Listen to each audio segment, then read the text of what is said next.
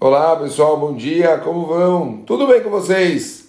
Continuamos o nosso estudo diário no todos os dias a gente estuda logo cedo um pouco de Torá e estamos nos 48 caminhos em busca da sabedoria, os 48 caminhos que a gente pode utilizar para crescermos como pessoas e atingirmos o conhecimento para podermos receber a Torá. Hoje vamos aprender um novo chamado Bedikduk Haverim ao analisar com os amigos, a você usar os amigos para você conseguir crescer.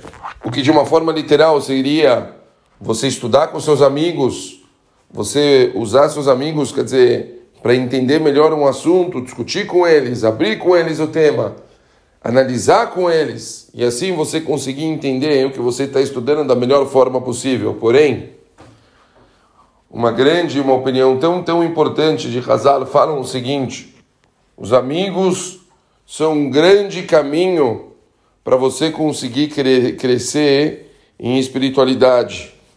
Os amigos são um meio muito forte para você conseguir crescer. Porque os amigos seriam um meio pela influência que eles podem ter no seu crescimento. Os amigos podem ter uma influência no seu crescimento de várias formas. Primeira, pelo meio do exemplo. Você olha os seus amigos, o comportamento deles e você tenta se espelhar para ser uma pessoa melhor. Uma outra forma, durante a convivência, uns querem o bem dos outros e, portanto, uns conseguem policiar os outros a tomarem atitudes corretas, a tomarem atitudes melhores. Olha, isso aqui não está tão legal olha só, isso aqui poderia ser diferente, você não está fazendo isso direito, mas não está cobrando porque ele está reclamando do colega, mas ele está mostrando para o colega que o comportamento dele poderia ser um comportamento melhor, porque ele quer o bem do colega dele. Ele está policiando ele porque ele quer que ele cresça, que ele consiga atingir coisas maiores como pessoa. Então, isso é um caminho significativo.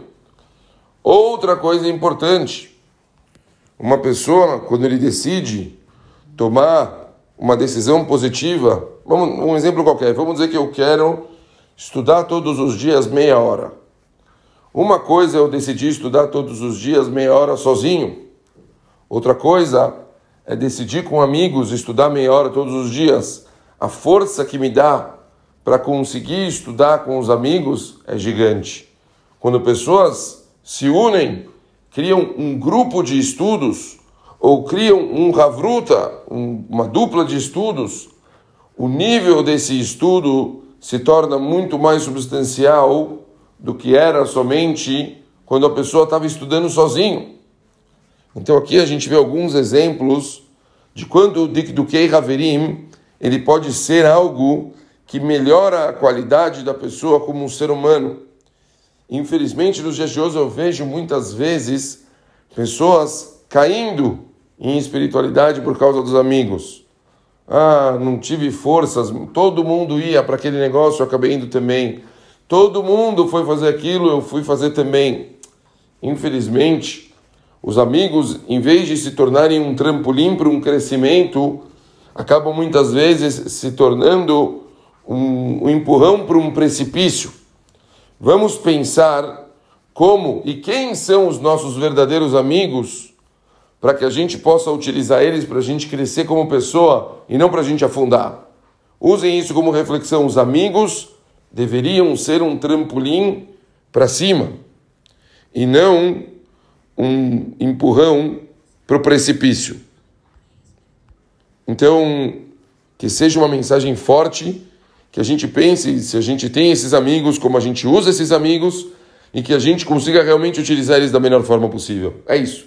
A gente continua amanhã. Beijo grande para todo mundo. Valeu, pessoal. Ótimo dia.